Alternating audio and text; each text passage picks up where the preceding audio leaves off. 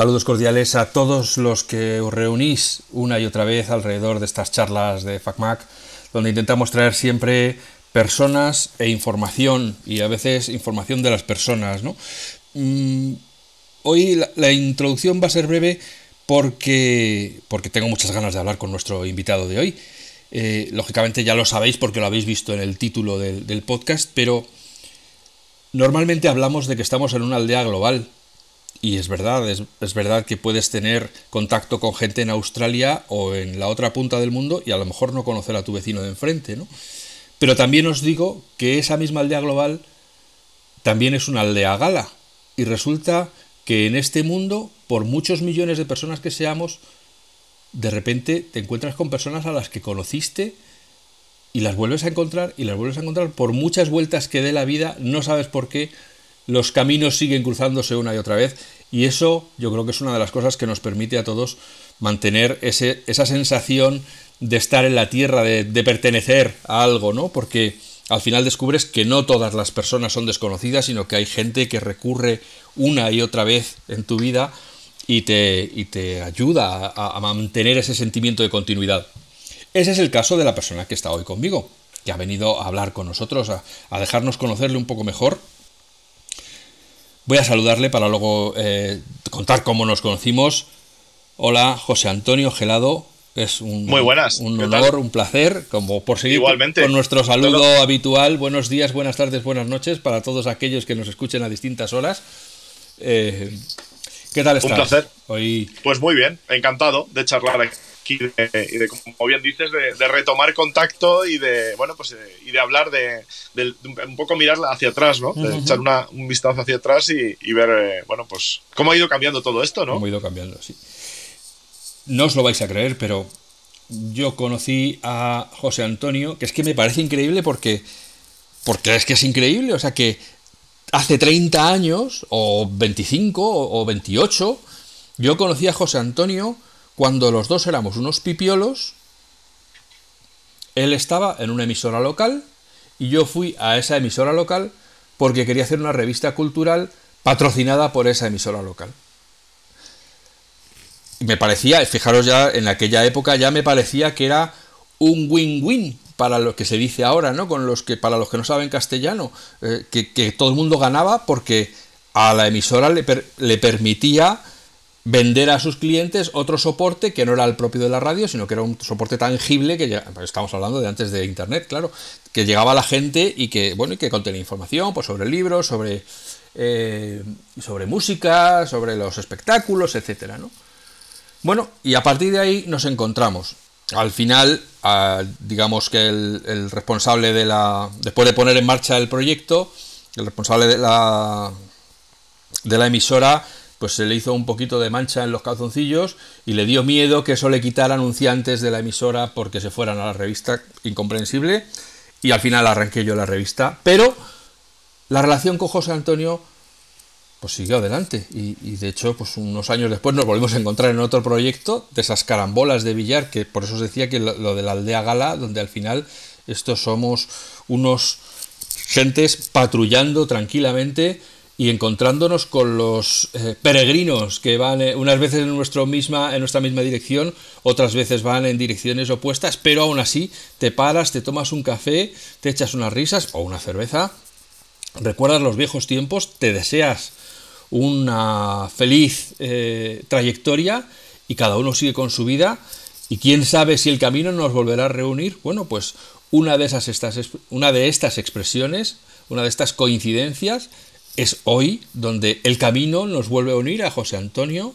y a mí, otra vez, en este caso, él viene, no voy a decir como invitado, voy a decir como, como otro amigo más que, se sienta a nuestra mesa de, comedor, a nuestra mesa de tertulia, para estar un ratito con nosotros y contarnos cómo ha sido su vida, porque, bueno, eh, pues uno no llega a donde llega sin hacer nada. Para llegar a donde quieres llegar, pues tienes que caminar eh, todos, los, todos los pasos que requiera. Entonces, José Antonio, eh, vamos a empezar... voy a empezar por, si quieres, por lo anecdótico. Tú vives y trabajas en Candeleda. Ávila. Así es, sí, sí. Para ti, lo del confinamiento ha sido una risa, porque tú ya vivías confinado bueno, no, no, te creas, ¿eh? La verdad es que la vida ha dado, ha dado muchas vueltas y, al principio del, confinamiento estaba, estaba en Madrid y estaba además en, otro, en otro trabajo, en otro sitio. Y bueno, mm, eres, confinamiento, todos los cambios que, nos supuso a todos el, el, confinamiento, pero en mi caso, durante ese confinamiento, pues encontré otro nuevo trabajo, salió otra oportunidad profesional, que es en el trabajo que estoy ahora, y eso me permitió pues cuando ya se relajaron un poco las cosas del confinamiento, pues venirme a, Candeleda. O sea que he hecho, digamos, confinamiento mixto. He hecho parte de ciudad y luego ya cuando se pudo, pues ya me, vine a Candeleda y desde entonces, pues aquí, aquí sigo, yendo y viniendo a Madrid, pero vamos, sí, pero, en Candeleda. Como pero llevas viviendo, o por lo menos cohabitando en Candeleda, alguna que otra década ya. Sí, sí, sí, sí. De hecho, el podcast, o sea, cuando empecé con el, podcast y el primer capítulo lo publiqué desde Candeleda. O sea, que en el año 2004 lo, lo publiqué en, en Candeleda. Pero eso, he ido y he venido, pero sí, la base, digamos, el, el, sitio donde dejas ya las cosas, ya la mudanza definitiva, sí que ha sido, fue Candeleda, ya hace unos años. ¿Pero tú eres de Salamanca? sí, sí, sí, sí, me he criado en Salamanca. Nací en Valencia, porque, bueno, pues, Esas cosas. estas casualidades de, de la vida, pero donde me he criado y donde, bueno, pues donde, donde me hice personita, vamos a decir, es en, en Salamanca y donde estudié la pues, parte de la carrera y demás. Y luego profesionalmente, pues sí que me desarrollé ya más en, en, Madrid, ¿no? Porque fue también, pues la parte, después de la parte de estudios y demás, en, en Collado Villalba, en, la, en la sierra de, del Guadarrama y en Madrid, sobre todo, ¿no? Sí. ¿Y, y, por qué eh, aterrizas en Candeleda? Yo, vamos, para los que no lo conozcan, es un preciosísimo pueblo de Ávila eh, que recomiendo a todo el mundo que visite con todo el sabor de la sierra madrileña o de la sierra de Castilla. Eh, muy bonito. ¿Y, por qué? ¿Por ¿Cómo llegas a Candelera? ¿Esos huyendo de las ciudades o...? Un poco sí, sí, un poco sí, porque también en el, pues en el 2000 y... Bueno, pues más o menos cuando empecé con, con, Comunicando, 2003, 2002, por ahí, estaba ya buscando eh, pues irme, a, irme de Madrid porque quería, bueno, pues un poco más de tranquilidad y un poco más de de terreno y de, y de, casa un poquito más grande y empecé buscando pues en lo que era la provincia de, Madrid, en lo que era la comunidad de Madrid, sobre todo en el norte, la sierra oeste, lo que pasa es que los precios también para una finca o para un terreno que era lo que quería hacer casa y demás eran un poquito más caro y fui ampliando, ampliando el, el radio de búsqueda y al final pues eso, terminé mirando en Guadalajara, provincia de Ávila y dentro de la provincia de Ávila empecé con lo que estaba más cerca de Madrid, pero bueno, unas vacaciones descubrí Candeleda y, Arenas de San Pedro, Guisando y un poco esta zona de la, de la sierra y me encantó la zona. Entonces ya sí que ahí ya, pues eso, en el año, dos, ya te digo, 2000 y poco, empecé a buscar ya más concienzudamente hasta que encontré pues una casa vieja en, Candeleda, que es la que me compré, que es donde estoy ahora, y empecé a rehabilitar y bueno, pues llevo ahí 20 años arreglándola poco a poco y todavía, y todavía me queda. Pero tú, claro, Candeleda, es decir, sierra, invierno y apellidándote gelado, estás en casa. Eh, sí, o sea, nada te impresiona allí. No, no, estoy más fresco que los neveros aquí del Almanzor, de, la sierra. Por eso me encantó. Y sobre todo que tiene una curiosidad para los que no la conozcan, que en Candeleda tú estás tomándote una caña, un café en la plaza tranquilamente en camiseta, camiseta de manga larga, por ejemplo, ahora, y estás más o menos sin abrigar, sol, tranquilamente, viendo las palmeras que hay en la plaza, viendo los naranjos y al fondo viendo la nieve. Entonces esa, esa conjunción de, de, clima tropical, naranjas, palmeras, la nieve y que tuviera buena conexión a Internet, que eso también es verdad que en su momento lo miré, que tuviera una buena centralita, sí, sí, que tuviera DSL o posibilidad de ADSL, porque cuando me vine no la había. Y yo he visto aquí cómo se llegó primero el, la conexión, eh, digamos, a través de modem. Luego llegaron, algunos tenían RD6, que aquí no he llegado a tenerla, pero en su momento tuve también RD6. Luego ya, la, por fin, la, la, la DSL, que fue la, la, gran revolución, la que lo cambió todo. Y ahora ya, pues, fibra, más o menos, ya, pues, como en casi todos los, los sitios, ¿no? Pero, pero sí, sí, eso fue también un factor importante, que tuviera buena conexión a, Internet la zona. ¿Y en Candelera sigues disfrutando de la vida de pueblo? Es decir, el panadero, la señora mm, Tomasa y, el, lechero y el huevero. Y Es parte del encanto. Yo como, como buen geek que soy, pues estoy mucho tiempo en casa y estoy aquí mucho tiempo metido y muchas veces me lo dicen. Y de hecho, a muchos amigos los he conocido más que en el bar, pues en las tiendas de informática de aquí de la, de la zona, comprando pues memoria, comprando, yo que sé, pendrives y, cosas de este tipo, o, discos duros. Y, y, trato también eso de, también de salir y disfrutar, y sobre todo lo que más me gusta, que es el entorno. Claro. O sea, el, el poder disfrutar. Tenemos un club de montaña, el Club Deportivo Gredos aquí, y, también eso, bueno, entre otros, porque hay muchos también. Y eso pues siempre te anima, pues siempre hay alguien con quien salir a dar una vuelta por la sierra, a hacer una ruta o, a, bueno, pues a dar un paseo, ¿no? Que eso siempre, siempre, lo, a lo que me gusta, vamos, por eso me gustó este entorno también, ¿no? El tener la sierra cerca. Y luego también, es que ahora ya no sé si, a, mi provecta edad, no sé si me confunden ya las ideas, también hay, o solía haber, un festival de música que son tres días en verano. Y... Sí, Sí, sí, sí, el chiquillo, el, chiquillo, que, bueno, pues últimamente con los cambios que ha habido también, con, pandemias y demás, pues se ha, se ha parado, como, como, todos los grandes festivales, pero, pero sí, sí, era además el, el punto de encuentro en verano de, de, la, pues, de la música un poco, y sobre todo en español, que es también uno de los sellos que tenía, una de las características que estaría, pues a lo mejor más más, eh, digamos, más relacionado con otros festivales tipo Viña Rock o otros que son más en, en, español y, sí, sí, la verdad es que además el entorno, bueno, eso de estar como yo creo que pocos festivales puedes estar en un concierto bañándote en unas piscinas naturales eh, mientras te estás tomando una cerveza y viendo el grupo eh, tocando arriba entre los árboles. ¿no? Sí, sí, porque esto se realiza, yo por lo que recuerdo, porque una vez pasé por allí cuando o había sido o iba a ser, es en, prácticamente en pleno bosque, ¿no? Eso es una zona... Sí, sí, sí, hay, hay, hay varios escenarios y uno de ellos está al lado de las piscinas naturales, al lado de, pues, la zona, digamos, de, de, baño y de veraneo, y luego el, principal que está pues donde el campo de fútbol, el camping, pero que es realmente pues una, una zona rodeada de, de, árboles que, pues, que es muy agradable, yo creo que es los festivales, además también es un tamaño más pequeño, no es, no es tan grande como otros festivales, por lo tanto estás muy, muy a gusto y, y da mucha vida al pueblo, que vamos a decir también, claro. Eh, bueno, si esto no os devuelve las ganas de que vuelvan los festivales, de ir a conocer Candelera y de ir a conocer este festival en concreto, yo no sé ya qué más os podemos decir. Por favor. Hay ganas, hay ganas de festivales. Queremos que vuelvan, por favor, dejadles volver. Creo que ellos también quieren volver, ¿eh? O sea que... Sí, sí, lo que no puede ser es que sea más difícil hoy en día y, y haya más restricciones para un festival, un concierto o una actuación donde sea, sea en exterior o sea en interior, que para irte a tomar cañas a, un bar, que es más sencillo y hay menos, menos problemas, ¿no? A un restaurante. Yo creo que tiene que ser un poco, bueno, pues en relación también y que, y que los festivales tienen que, con precaución, con medidas, por supuesto, con aforos, a lo mejor también control un poco de aforo, que a algunos festivales no les viene mal que baje un poquito el aforo, tipo más cool. A lo mejor algunos cientos de miles de personas menos en algún festival mm, no es mala idea eh, o algún espacio un poquito más grande para algunos. También, por ejemplo, más cool, por ejemplo, por poner un, un ejemplo. Pero, pero sí, sí, hay ganas, hay ganas de festival. Sí, además, eh, yo es que creo que con esto de la pandemia se ha legislado sin ningún tipo de sentido ni coherencia, ¿no? y, entonces no puede ser que digas que vas a hacer un festival al aire libre y que te digan ya, pues no puedes, porque... ¿Por qué no puedes? Porque COVID, ya, pero es que es al aire libre, ya, pero no puedes. Entonces, Ahí, sí, sí, sí. Y ahí para mí hay ejemplos como, y no sé si es a lo mejor un tema polémico, pero no tengo ningún problema en, meterme en ello también. Y para, para mí el mejor ejemplo son los botellones, ¿no? El tratamiento que se hace de los botellones desde los, los medios de comunicación. Que se enfoca como si fuera aquello, un, una bacanal de, de alcohol y, de, y, demás, cuando en realidad no son más que las fiestas populares, lo único que se repiten pues cada fin de semana. Que hay gente más civilizada, menos civilizada, como en todos los sitios, como en todas las fiestas populares. Mm. Lo que pasa es que las fiestas populares afortunadamente para muchos o desafortunadamente para algunos, pues son un fin de semana, son unos días, y los botellones, las reuniones espontáneas de gente tomándose algo en la calle, pues suelen ser más habituales. ¿no? Pero con esto, ¿qué quiero decir con todo este rollo?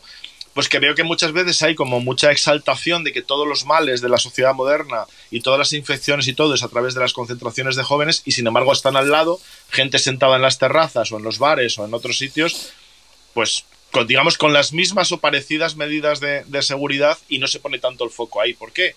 Pues porque la otra actividad genera menos ingresos o tiene menos lobbies que lo defiendan, que es juntarse gente tomándose algo como hemos hecho pues, toda la vida y como seguiremos haciendo. Mayor o menor concentración en la calle, en la plaza, en el parque o donde sea. Eh, y bueno, pues el tratamiento no es igual. Y yo creo que pasa también un poco extrapolando esto a festivales, a conciertos y tal, que se tiene como muchas restricciones y muchas y se exageran mucho las imágenes de fíjate en el Within Center el otro día cómo salían cuando, en realidad la mayoría de la gente, yo hace poco estaba por ejemplo en un concierto en el de los Derby Motoreta en, Madrid y la mayoría, por no decir el 99% de la gente, pues procuras tener pues tus medidas, tu mascarilla, tu, en fin, pues tus medidas ya normales que ya ya más o menos ya todos conocemos, ¿no? Por lo tanto, espero que se vaya, no sé si relajando, porque eso tiene que ir en medida en función también de la, de la situación actual, pero por lo menos armonizando, es decir, que haya como un criterio un poco común y que hay ciertas cosas que tiene que volver a, ver, claro que sí. Bueno, es que además en la, y esto hemos hablado ya en algunos podcasts también, lo que necesita todo el mundo, lo que está intentando siempre es encontrar un culpable. Hay alguien a quien señalar para poder echar la culpa de todos los males y de todo lo que ocurre. Perdón. Pero eh, pues no, no, están así, ¿no? O sea, de hecho, pues bueno, pues eh, así están las cifras, ¿no? entre los mayores de 40 años y los tal. Bueno, claro.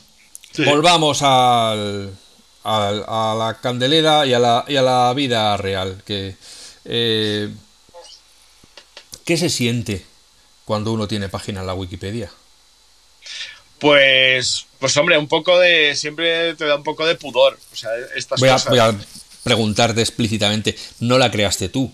No, no, no, no. Lo hicieron además pues compañeros y gente pues que me, que me conocía y, que, y, que, me conoce, que sigo también eh, más o menos en contacto con, con ellos del, del, podcasting en su momento.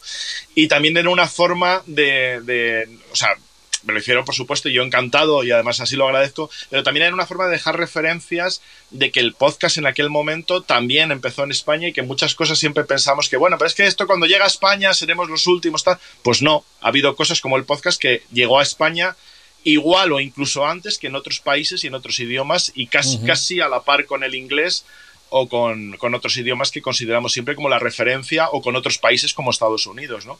Y en este caso, pues en, en, España y en México, que fue el primero, el segundo, el tercero, fueron en, en estos países, eh, pues estábamos ahí, ahí, en el resto del mundo fue en junio, julio y aquí en España fue en septiembre, octubre. O sea que era una forma también de, de, dejar constancia de eso. ¿Por qué digo todo esto y por qué lo fue en mi, eh, pues con mi nombre y tal? Pero sobre todo, ¿por qué? Porque la página de podcasting, pues bueno, sigue y la última vez que la he visto en la Wikipedia, pues siga habiendo gente que si quiere apuntarse y decir, no, yo ya hacía podcast en mil, 1927, yo puse un mensaje en una botella y como eso era encapsulado y tal, eh, era sonido y eso ya era podcast y tal, hombre, no. O sea, como todas las tecnologías, pues eh, eh, no es que nacen, no nacen de la nada, o sea, siempre hay algo anterior. El podcast, ¿por qué nace? Pues porque había blogs, porque había audio, porque había MP3, porque había compresión de sonido y porque había redes de distribución y porque había navegadores y había internet. Es decir, toda tecnología se basa siempre en la anterior. Pero bueno, en algún momento alguien le pone un nombre a algo y a partir de ahí pues es como lo conocemos y fue lo que pasó un poco con el, con el podcast. Claro. Sí, también eh, llegó un momento en que había gente que tenía los conocimientos como para hacer eso, que es una de las cosas que también eh, que es una de las fronteras, ¿no? El decir, vale, eh, esto hay que hacerlo, pero ¿quién lo va a hacer? ¿Quién lo sabe hacer? Pues hasta que no empieza a haber gente que une las piezas de lo que se necesita para hacerlo, pues no, no empieza a despegar esa tecnología. Eh, y que al final, al final, perdona, esa avanzadilla siempre quiénes son. Los geeks, los técnicos, la gente que está más aficionada a la tecnología, a la informática en su momento, a Internet, es decir, gente que está un poco buscando cómo hacer cosas y que tiene a lo mejor esos conocimientos, pero no siempre tienen que tener la parte, eh, digamos, creativa. Pero no hay problema. Por eso, eh, a mí me gusta mucho siempre poner el ejemplo del podcasting, donde se unieron gente como Dave Winner, que ya llevaba su experiencia de los blogs, de hecho fue el, inventor de las primeras plataformas de, de, blogs, del RSS, de la sindicación, y Adam Carey, que era video disc jockey, venía de música, de la MTV, es decir, tenía el conocimiento, la creatividad, las ganas de hacer cosas y demás, y la unión de esas dos mentalidades y de esos dos esfuerzos es lo que da la posibilidad de distribución de un contenido audio y vídeo, que no hay que olvidar también que el podcasting desde el primer momento era distribución también de vídeo antes de que llegara a YouTube y antes de que existieran otras, otras plataformas. Y eso es lo que permitió que, que, todo esto siguiera. Por lo tanto, siempre, y eh, lo, yo creo que es una, una referencia, una constante, los geeks siempre van por delante y por eso los primeros podcasts al principio se decía, ¿por qué eran todos de tecnología? ¿Y por qué eran todos al principio de Apple? Pues al principio eran de tecnología porque los que estábamos ahí era lo que nos gustaba y lo que estábamos explorando y por lo tanto hablabas de lo que te gustaba. Y los primeros de Apple también, aquí metiendo también un poco el, tema de, Apple así discretamente. ¿Por qué eran también de Apple al principio? Pues por, precisamente porque Apple se dio cuenta enseguida del fenómeno y montó un directorio y al final fue poco a poco integrando un contenido cuando otras empresas pues todavía no sabían ni qué hacer con esto de los podcasts. Y Apple lo hizo, se dio cuenta, lo hizo, lo creó y lo dejó ahí. Lo dejó ahí en barbecho, tampoco lo explotó mucho, pero sí pensó que eso podría ser un contenido para que sea, si lo escuchas, pues que lo escuches en mis dispositivos, que lo escuches en mi, en mi, bueno, en mi ordenador, iba a decir mi pod, si es que el, el, podcasting nació, digamos, a la par y en, paralelo. No nació del iPod, pero sí nació para el iPod y para que fuera más fácil escucharlo en el cacharro que tuvieras. Otros lo escuchábamos en MP3 y, y funcionaba igual de bien. O sea, que esa era un poco la, pues, la unión de tecnologías, ¿no? Es al final lo que hace esto. en el podcast que hicimos con Jorge Marín Nieto, em, hablábamos, ¿es el podcast la radio en diferido? Sí, sí y no. O sea, sí, porque es lo que es más fácil de, de, ver, pero no solo eso. Es decir, es la radio en diferido, claro. Es, es una forma de llegar a sitios donde no llega la radio normal, porque no te llega en el horario que es, y, no hace falta, siempre se pone el mismo ejemplo de La Rosa de los Vientos, que era el programa más escuchado en, en podcast en su momento, cuando no había podcast de emisoras de radio. ¿Por qué? Porque eran los oyentes los que lo hacían. Muchos oyentes, y yo he conocido gente que se dedicaban exclusivamente a grabar todo lo que les gustaba de la radio y guardarlo en MP3 y distribuirlo para que otros lo pudieran escuchar. O sea, incluso cuando no lo hacían las propias emisoras. Y en paralelo a eso, porque siempre ha sido en paralelo a eso, otros creadores de contenido. Yo vengo de esa parte, yo vengo de la parte de radio y de querer hacer radio, de hacer un programa parecido a la radio. Pero había mucha otra gente que me fue escuchando y me lo decía, ya, pero es que yo no quiero hacer un programa de radio. Yo quiero hacer algo que no se está haciendo en la radio, que básicamente es sentarnos con los amigos a hablar de cosas que nos gustan. Y ya está, sin ningún orden, ni criterio, ni, ni, ni guion, ni nada. Y esas dos caras, esas dos partes siempre han estado ahí y yo creo que tienen que seguir evolucionando y siguen, siguen estando, ¿no? Y que además se relacionan muy bien una con otra. Sí. ¿Tu vocación siempre ha sido la radio? Porque claro, yo te conocí eh, en, la emisora local, pero ¿llegaste ahí como porque estabas probando un poco de todo o ya desde el principio tú sentías la llamada de la, de la radio? Yo lo que quería ser era técnico de sonido en conciertos. O sea, yo lo que quería era estar en una mesa de sonido de estas enormes, de, cuatro metros de mesa, y ahí controlando cómo suena todo y, demás.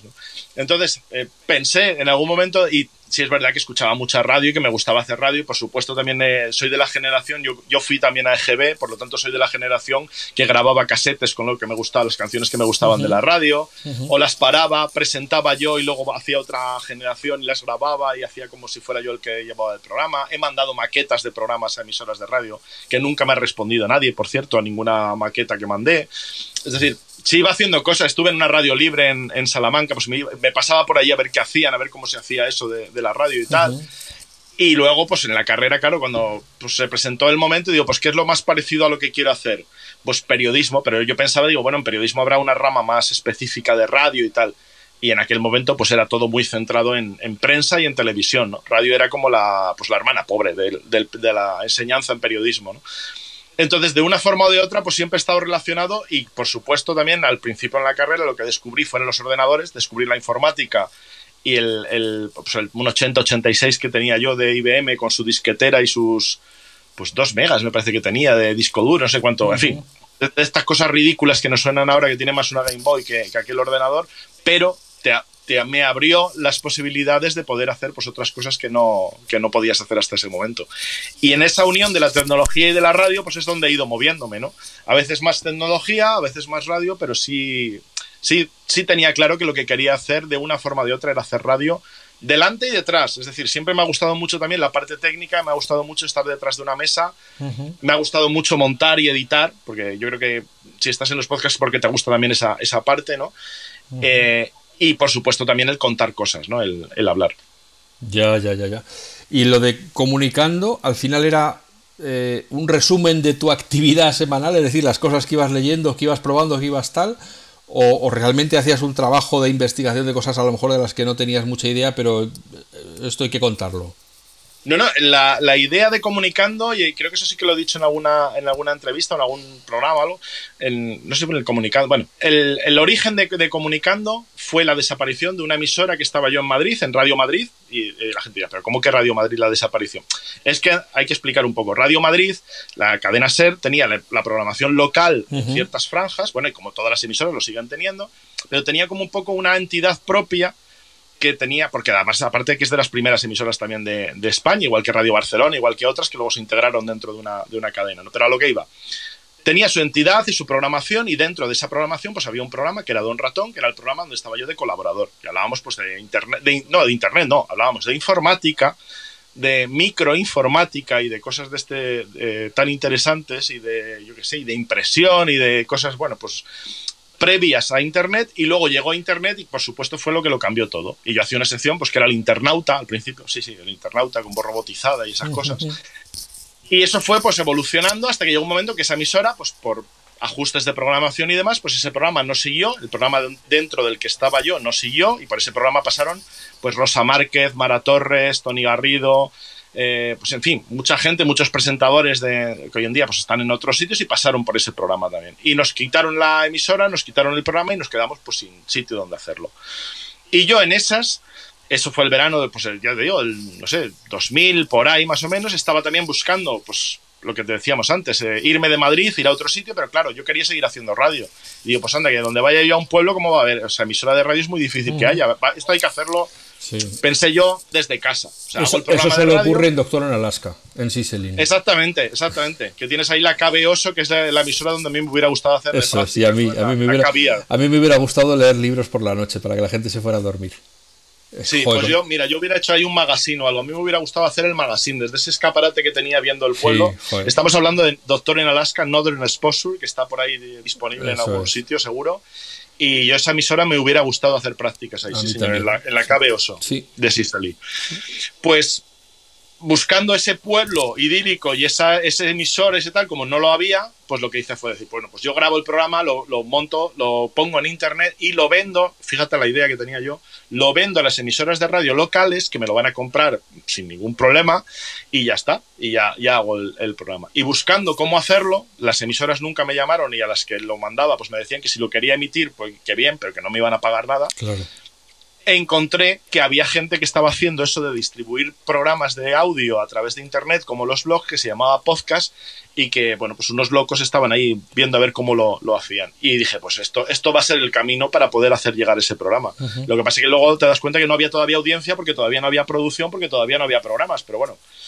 Todo esto ha ido, ha ido cambiando afortunadamente y entre eh, digamos que por una desaparición de una emisora y forzado un poco por las circunstancias, fue como, como encontré porque más que descubrir el podcast ya estaba ahí, pero más me lo encontré, digamos, de esa, de esa forma, ¿no? queriendo distribuir un programa de radio. Por lo tanto, sí, yo en mi caso sí, lo que quería hacer era un programa de radio y comunicando era lo que me gustaba del programa de radio que hacía, pero como era media hora y se me quedaba corto, pues yo lo, lo amplié a una hora y pudiendo profundizar un poquito más en los temas, porque claro, en el programa en radio tenías cinco minutos para un tema y hay temas que te los ventilas en cinco minutos, pero hay otros temas pues que no, no daba para ello.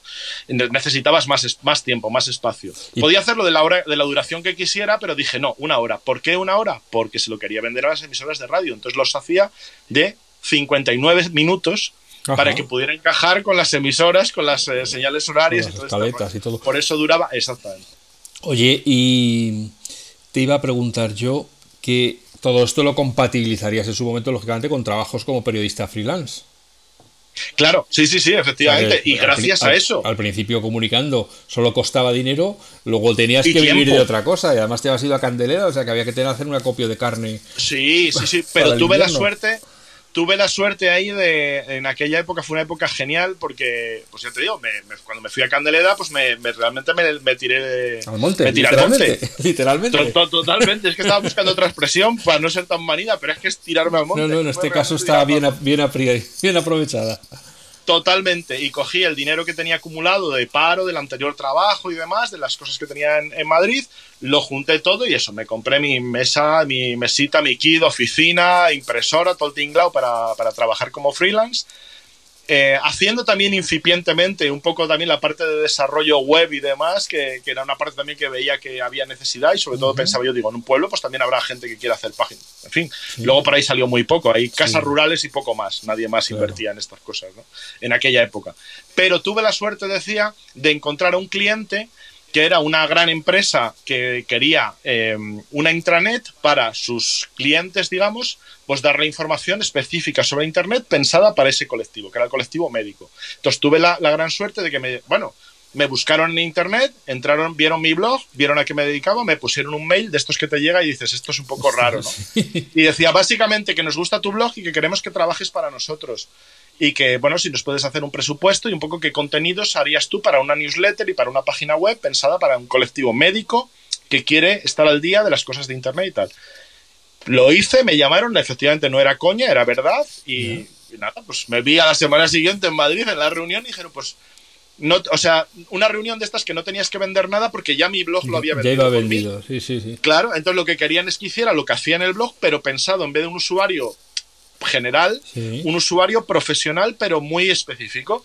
Y gracias a esa estabilidad y que además era una colaboración bien pagada y en el tiempo, porque estuve casi como, no sé, tres años, cuatro años trabajando con ellos, hasta que llegaron unos consejeros o unos eh, consultores que dijeron, pero si esto te lo da Reuters hecho, traducido eh, automáticamente y os sale mucho más barato que tener a un colaborador, y claro, lógicamente no funcionó igual de bien la, traducción de contenidos. Claro, eh, hablarles de Yahoo, como no sé qué, y cuando en España pues no, en fin, que no, no luego no les funcionó tan bien. Pero la época que sí funcionó y que, me, que estuve con esa colaboración, me tenía bien, eh, digamos, bien el sustento, bien, un bien de clientes, porque tenía pocos clientes que me llevaban no mucho tiempo, pero en un contenido que me encajaba muy bien porque tenía que estar documentándome para el resto de cosas que hacía. Entonces me permitía el tener pues casi dos días a la semana enteros. Yo le dedicaba el viernes y el sábado solo al podcast. Y normalmente el jueves para prepararlo y luego para grabarlo y sobre todo para subirlo, porque tardaba más o menos unas 10 horas en subir el... Tú fíjate. Eh, en subir 60 megas o no sé cuántos. Además, alguna vez daría error. Sería ridículo, claro, claro. Yo lo dejaba el viernes por la noche pues ya, pues estás cenando, tal, ves la tele, lo que sea, sales o tal. Vuelves al rato, ¿cómo va esto? Ah, vale, va por el 80%, vale, vale. Te levantabas por la mañana, el 99%. Error de no sé qué, tal. Vale, a la volver a empezar el proceso el sábado por la mañana. Por las cañas de por la mañana, el, aperitivo, lo que sea, llega la hora de comer, a ver cómo va. Ah, mira, ya está subido, ya lo puedo publicar. Y ya, pues lo, lo comentabas, ¿no? Bueno, lo comentabas, iba a decir dónde, porque tampoco había Twitter, o sea que tampoco lo podías. o sea, simplemente tú lo lanzabas ahí y, ala, y el que llegara, pues que lo escuchara. pero esto, lo bueno, que es una de las cosas, yo creo, de, los grandes youtubers eh, eh, y, comunicadores en podcast, etcétera, que hay. Lo bueno de esto, que yo creo que es la gran diferencia con el tiempo actual, es que han llegado a esto porque hacían lo que, lo que les gustaba a ellos, lo que querían sin pensar, pues tengo que monetizarlo, tengo que conseguir no sé cuántos usuarios. Fue, es algo que ha crecido orgánicamente y bueno, pues hay gente que se encuentra en la cima y llega un momento en que, digamos, toma conciencia de que, oye, esto empieza, de repente empiezan a salir billetes por todos lados. Pero han llegado allí haciendo lo que les gustaba. Por contra, al que ahora quiere ser, quiere estudiar una carrera de influencer. Claro, pero más que nada porque tampoco sabías cómo hacerlo. O sea, yo realmente lo que tenía claro es que quería contar cosas. Sabía o intuía que tenía ese interés porque lo había testado previamente en la emisora de radio, porque nos llamaba gente porque veías que había interés, pero claro, era un Madrid. O sea, aunque la emisora era local, luego también se emitía en ciertas emisoras, en cadena, en fin, estas cosas.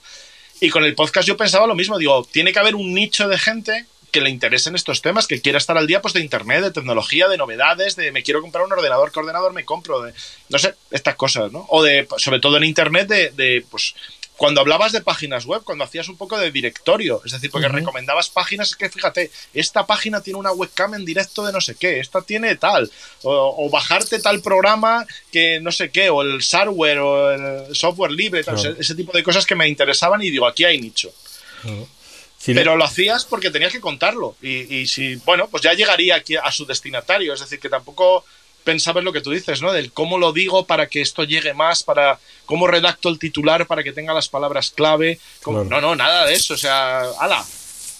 sin descripción muchas veces. Yo recuerdo también podcast que lo hacían sin descripción. Título, el título del MP3 ya a correr, ¿no? Y ya te lo encontrarías por ahí.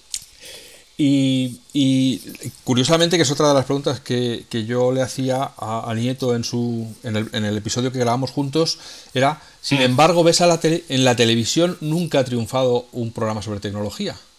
No ha habido ni... Fíjate que estamos todos todo el día a vueltas y que son, bueno, digamos que son noticias los escándalos. Las keynotes de Apple son seguidas por millones de personas. O sea, si lo coges como eventos individuales, todo el mundo tiene interés en la tecnología, pero sin embargo nadie ha sido capaz de armar un programa de televisión de tecnología que, dijeras todo el mundo se congrega para verlo porque está contando cosas que molan, que yo diría que es muy fácil contar cosas que molan en televisión, ¿no? Ha habido cosas, incluso hubo un canal que era el C2 Puntos, el canal de, de Sogicable, de Grupo Prisa, si no me equivoco, que era también eh, dedicado exclusivamente a tecnología, videojuegos y demás. Pero, ¿cuál es el problema? Que siempre las métricas y, las audiencias pues no eran, no eran muy grandes, pero también yo creo que en cierta forma, en el caso del canal del C2 Puntos, era un canal que a mí me llamaba mucho la atención por eso, porque es que era un canal temático exclusivo sobre tecnología, videojuegos y, y, cibercultura, digamos, ¿no? Pero en el caso de la tele generalista y de los programas que había, es que era todo un poco rollo el mundo de Wayne, ¿no? O sea, con pues que salían gente muy guay con los sofás ahí, sus pintadas detrás y su tal, pero que luego la chicha y luego el contenido, pues ¿qué eran? Pues notas de prensa, los productos que había que promocionar de Microsoft, de HP, de no sé qué, del otro, del otro. Entonces, pues tenía un interés muy relativo. ¿Por qué? Porque eran muy promocionales, básicamente. Y en juegos no eran juegos, no era ver juegos, era ver demos de juegos y era ver vídeos de juegos. ¿Qué es lo que pasando todo esto a la actualidad? ¿Por qué lo petan los streamers y por qué, por qué, cuál creo que es la base de todo esto? Porque estás viendo a gente que está haciendo lo que te gustaría hacer, es decir, jugando al juego y viendo cómo se juega, no contándote lo bueno que es y poniéndote los vídeos de, que tiene que ser megapíxeles, que si el motor no sé qué, que si renderiza tal, si todas esas mierdas ya luego las ves, lo que quieres ver es la sensación de cómo es el meterte en el juego, cómo pasan las cosas, ver a alguien que juega bien, Claro, exactamente. Y ya vas tú viendo los gráficos, el doblaje y todo lo demás, pero vas viendo cómo es realmente. Y eso en televisión, zoom.net. Mira, yo un ejemplo que sí te diría de programa que me gusta mucho de cómo trata la tecnología es zoom.net. De estas desconexiones de televisión española de... Bueno, es que no sé, no sé ni a qué hora es, pero bueno, te lo vas encontrando por la parrilla, ¿no? Por, la, por lo menos por el 24 horas y en la 2 suele, suele encontrarse. Y, bueno, en internet también, nunca lo he visto en internet, pero bueno, también. Estará también, sí, que son estas como micronoticias de, de cosas. Y, Los quesitos, no sé si en tele se llamarán también quesitos, pero vamos, las, las, cuñas estas de 5 a 10 minutos y tal, que se meten entre Como los ajustes territoriales, ¿no? Cuando, cuando hay un desajuste entre la programación territorial y la nacional claro, tienen que rellenar, lo que equivalía. Antes ponían minutos musicales. Ah, es verdad, es verdad. O anuncio de Andalucía. El, anuncio de Andalucía. Déjate llevar. Que estaba ahí todo el día sonando, ¿no? Pues era para ajustar. Ahí estás tú. Ahí estás tú, que todos terminamos odiando a Chambao. Sí, sí, sí. con ese anuncio, ¿no? Bueno, perdonaréis esta pequeña incursión en los años del Cuéntame, pero así somos. Eh, Oye, una, una, una, sugerencia. ¿Por qué no aprovechamos el hilo en los comentarios y voy a decir aquí abajo, si fuera vídeo aquí abajo? Pueden dejar comentarios que la gente comente qué programas de tecnología, de videojuegos o tal hay ahora actualmente que puedan ser interesantes. Yo es algo que realmente me gustaría, me gustaría ver porque no conozco, o sea, lo confieso, no. Y seguro que tiene que haber, tiene que haber algo, sea donde sea, cadena local, cadena de pago, cadena TDT, mm, lo que sea. A mí personalmente me gustaría hacer una entrevista con alguien que trabajó en Mobuz, que fue como el gran programa de tecnología, donde atinaron, yo creo que atinaron con la, con la fórmula eh, para hacer un programa de tecnología, aunque luego el final fue bastante escabroso y tal, pero... Totalmente de acuerdo. Ese modelo me gustaba mucho. Y yo no acabo de entender por qué aquello no... O sea, no, sé exactamente, no sé si fue en las aspiraciones o fue en la deuda previa que adquirieron para poder hacer el... Pero, pero me, parecía imposible que aquello no triunfara o a lo mejor era un poquito pronto, porque ten en cuenta que la idea de Mobath, y además yo sí lo recuerdo haber entrevistado a Neil de Melo, haber hablado con Roger Casas, con, pues, con toda la gente que estaba allí en el, en el equipo inicial. Y de hecho estuve en las oficinas, estuve allí en los, en los estudios, además fui a verle porque me encantaba el, el, producto y además creía mucho en ello y fue muy paralelo al inicio del podcasting también, que era la parte de vídeo. Y la parte de videoblogging, eh, que era como se llamaba en su momento, y que no estaba pensado como muchos pensamos, Mobath y otros contenidos no eran para YouTube porque no sé si estaba YouTube, vamos, eh, hasta no sé, 2005, 2006 sería, eh, no estaban pensados para ese destinatario, sino para los móviles. Es decir, eran contenidos que se hacían pensando en ser vistos en una pantalla de móvil. Pero claro, luego piensas y dices, ya, pero es que en aquella época teníamos móviles que no tenían capacidades todos en general. Lo más avanzado que tenías era la, yo que sé, una BlackBerry, sería la, para ver para ver ese tipo de contenidos. Pero sí que veían ya por dónde iban a ir los tiros, que el consumo iba a ser individual y iba a ser en movilidad. Y por eso era lo de Mobaz también. Claro, sí, sí. A mí me gustaría entrevistar a, Iria Gallardo, porque me parece que es una persona que, que, sí, sí, sí. que debía tener eh, cosas que decir. Es, Sin duda. Como cara visible de Mobaz y de, y de toda aquella movida, como lo vivió ella. Eh, eh, me, gustaría, me gustaría tener una conversación con ella. Bueno, volvamos al, a, tu carrera.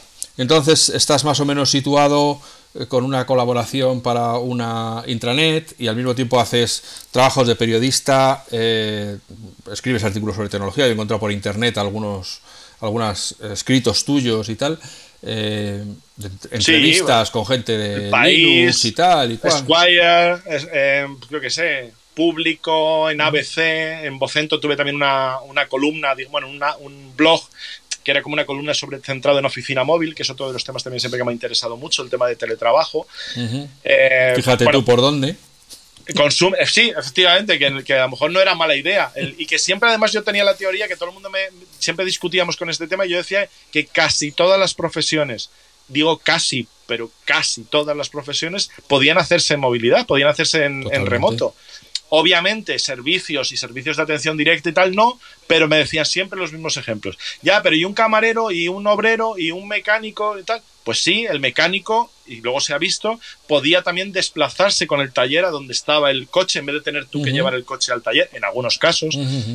Eh, yo qué sé, el camarero, pues el camarero obviamente no puede ir a tu casa el camarero a atenderte, pero sí puede ir alguien que te lleva lo que has pedido en el restaurante, y eso lo vimos también en la cuarentena, como los restaurantes tuvieron que a marchas forzadas adaptarse a poder llevar las cosas y a poder hacer servicios a domicilio cuando no lo tenían o ir tú a recoger. Es decir, había una serie de, cosas que se daban por hecho que no se podía y llegó todo esto y lo cambió todo. Desde la producción audiovisual, por supuesto los podcasts, eh, gracias a ello también mucha gente los ha descubierto, porque veían que era una forma también de contarte cosas que no, pues que a lo mejor no tenías tiempo en el día a día para, para hacer. Y por supuesto todos los demás sectores. Y yo creo que espero que de todo eso algo quede. No volvamos otra vez a decir, bueno, aquí ya esto fue un simulacro. Hombre, yo. Volvemos a la oficina y se acabó. Yo que también he trabajado mucho sobre el tema de, del mundo de la oficina. Eh, creo que en estos momentos el principal problema para no volver, para no resucitar las viejas formas, es el, el método de, del, del, manager, ¿no? de, la gestión de los equipos, ¿no? que están acostumbrados a la presencialidad, que solo saben contabilizar las horas que estás en la oficina y que les gusta mucho eso de los encuentros casuales en los cuales te endilgan un marrón. Que te encuentras con alguien en un pasillo. Oye, por cierto, ya que estás aquí, mírate esto, no sé qué, y me lo cuentas. ¿Cómo que? Pero eh, es que estoy con otra cosa. Ya, ya, no, pero tú míratelo y cuando lo tengas listo. Oiga, no, perdona, ahora estás en tu casa, tienes que decir, oye, te convoco a una reunión y vamos a hablar de esto. Así que yo tengo que saber lo que te voy a encargar, sé si es responsabilidad tuya o no. no y entonces, y hay que controlar de otra forma las tareas y hay que aprender que hay herramientas para gestionar tareas, para gestionar proyectos, para comunicarte. Es decir, hay, hay una serie de cosas que hemos tenido que hacer también eh, todos. ¿eh? Ya te digo que aunque nosotros, yo lo sé también, que tú estás también en este, en este tema y que llevas muchos años también con temas de teletrabajo y, y, oficina móvil y además practicando con el ejemplo y trabajando también en, movilidad, ¿verdad? Con clientes de, pues de todo el mundo, ¿no? pero aunque estuviéramos preparados y tal, siempre había una parte que no teníamos, que nos faltaba. Y tuvimos que hacerlo todo rápido y tuvimos que adaptarnos y ya está. Y eso demuestra que si se puede hacer de forma improvisada, apresurada y en meses, pudiéndolo planear y sobre todo cambiando mentalidad, porque eso sí que ya podemos hacer que no ha pasado nada. Pero la realidad es que hay que adaptarse de que esto, mm, no quiero decirlo, pero ha, llegado para quedarse. Sí, esto es como el podcast. Es así. como el podcast o como internet, pues ya, ya no se puede hablar de la digitalización o, de, claro, del futuro o de, la educación del digital, no sé qué, pues es que esto ya está aquí, como dice siempre Manuel Rives, ¿no? Es que esto ya está aquí, ya no puedes hablar del futuro. No, no, y, además... Puedes hacer dos cosas, y además puedes hacer ahí dos cosas. O hacer que no ha pasado y decir, bueno, ya, pero esto ya pasará y yo vuelvo a lo la, la gente lo quiere es volver a la oficina, seguro, seguro. Claro, y el del bar de abajo también quiere que vuelvas a la oficina. Y la tienda de chuches y el, la tienda del ultramarino también quiere que vuelvas. Y el menú del día también quiere que vuelvas a la oficina. Todos lo entendemos perfectamente. Y los taxistas y los de Uber y, todos. Pero hay que flexibilizar y sobre todo que afortunadamente, y aquí también meto un tema que me interesa muchísimo, que es el del Big Leap o el gran, la gran huida, o no sé cómo lo llamarlo, de trabajadores en Estados Unidos, pero que que también está pasando en España, más o menos velado, pero se va a ir diciendo, y que esto que va a obligar, pues hay que mejorar las condiciones de los trabajadores, mejorarlas en sueldos y en salarios, sobre todo en ciertos sectores, y no hay otra. Es tan sencillo como que para encontrar gente más preparada hay que pagarles más. Sé, que suena muy simple, pero, pero es que es así. La gente además cada vez tiene también más oportunidades. Y están muy mal acostumbrados. Es que eso se han acostumbrado a que les paguen por trabajar y y tienen esa manía, que quieren cobrar por trabajar y además trabajar las horas que trabajas, no las que dicen que tal o las horas extra o tal, sino las que realmente sean. Y además también la ley poco a poco va poniéndose de su lado. Es decir, que tiene que también eso está respaldado por una legislación, porque si no la, buena idea, las buenas ideas están muy bien, pero hay que respaldarlas. Esto unido a que cada vez tienes más oportunidades y sobre todo que ya hemos catado lo bueno, ya sabemos lo bueno y lo malo que tiene el trabajar en remoto casi todos. Por lo tanto, vamos a irnos quedando con lo bueno y mejorando las condiciones. Presencial sí, pero tiene que ser mixto. O sea, yo el, modelo creo, antes también te digo que era muy, no, no, no, todo 100% eh, en remoto, o sea, para que ir a la oficina, a la oficina muerto. Ahora reconozco que he pensado que, bueno, va uno haciéndose mayor también. Entonces, quizá creo que es más mixto. No sé en qué porcentaje, no sé si 50-50, no sé si yo creo, remoto un día, el resto no. No lo sé, no lo tengo muy claro porque ahí sí que depende también de... Yo creo que el futuro está en como el, en el, Bring Your Own Device. Es decir, es que el trabajador elija la fórmula que quiere. Es decir, hay unos hitos que tienes que cumplir en las reuniones de departamento para repartir las tareas, para ver dónde está cada uno, tal, no sé qué. Pero entre medias, ¿tú qué quieres?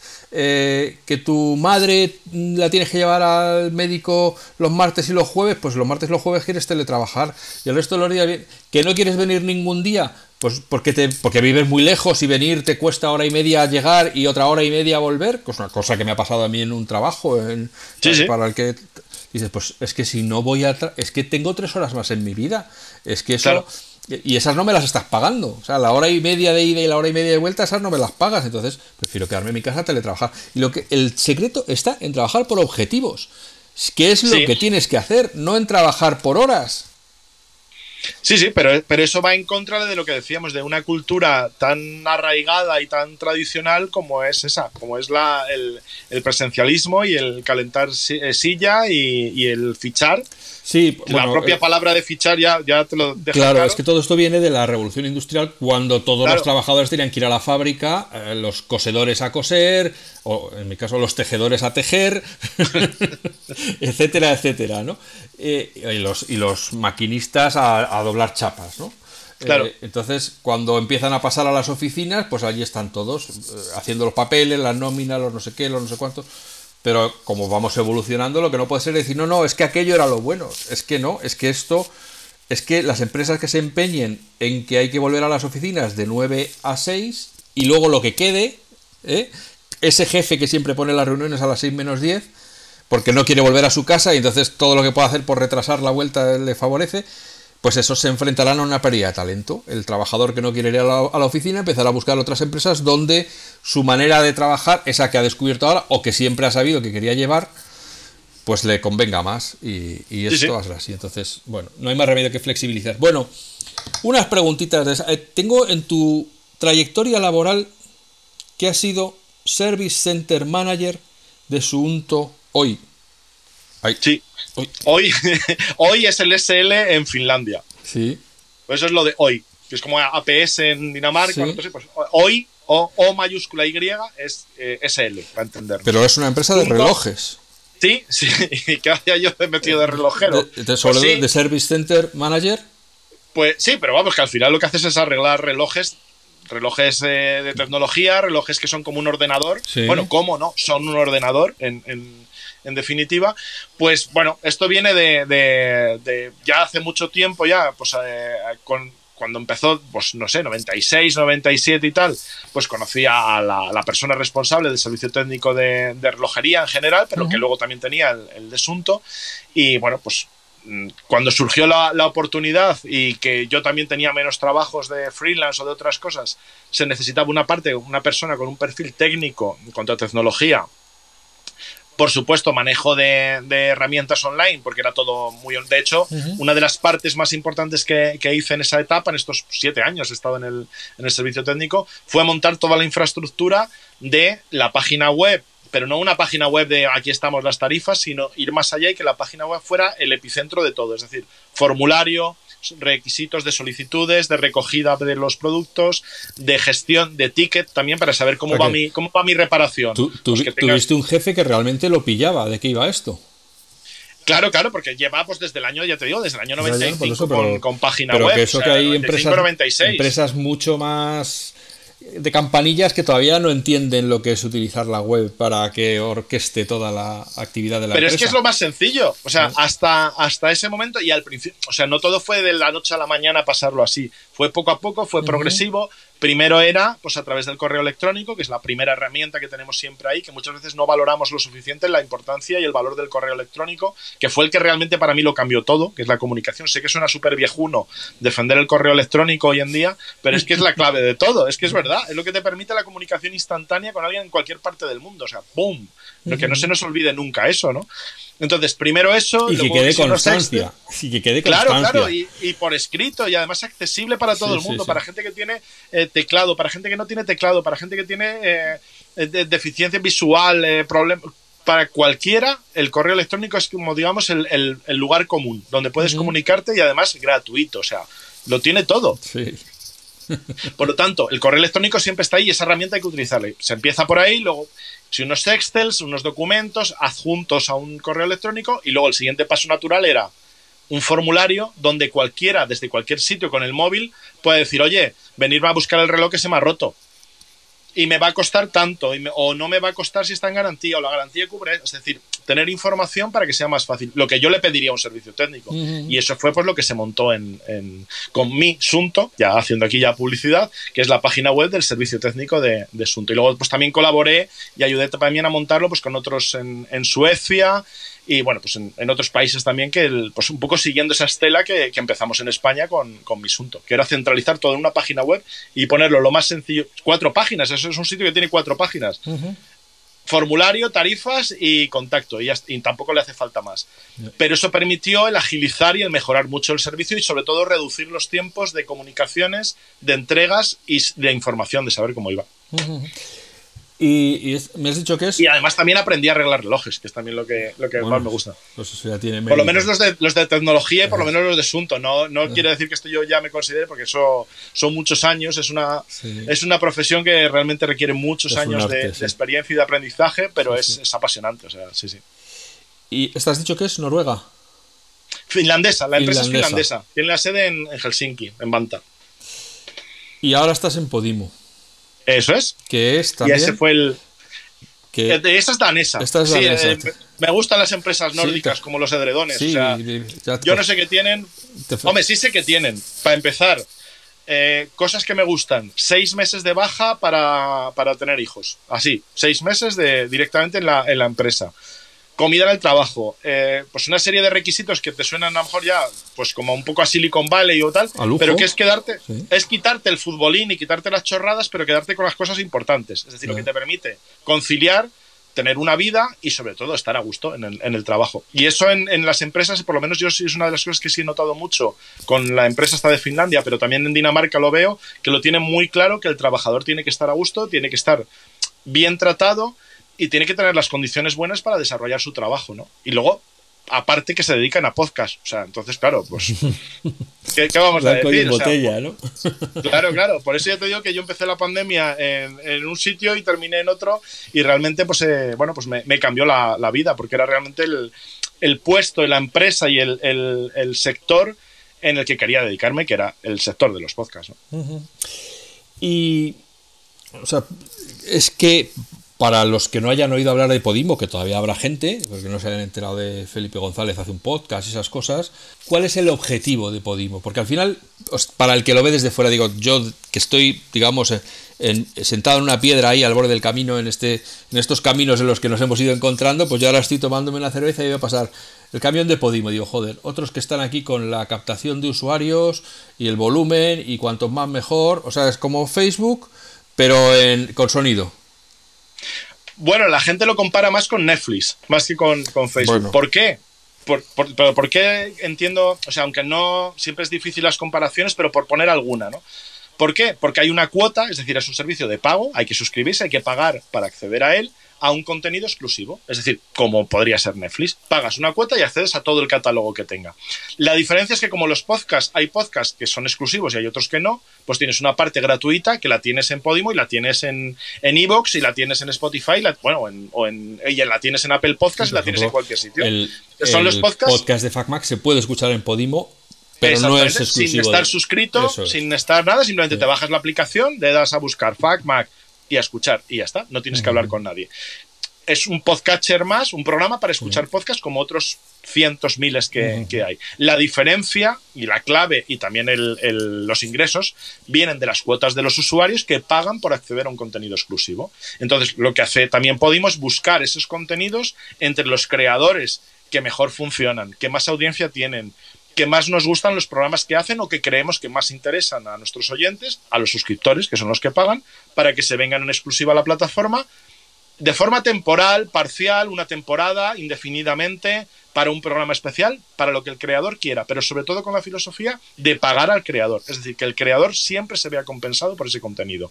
A diferencia de otros modelos que van más pues por publicidad, por patrocinios, por mecenazgos o por otro tipo de, pagos. Esa es la diferencia.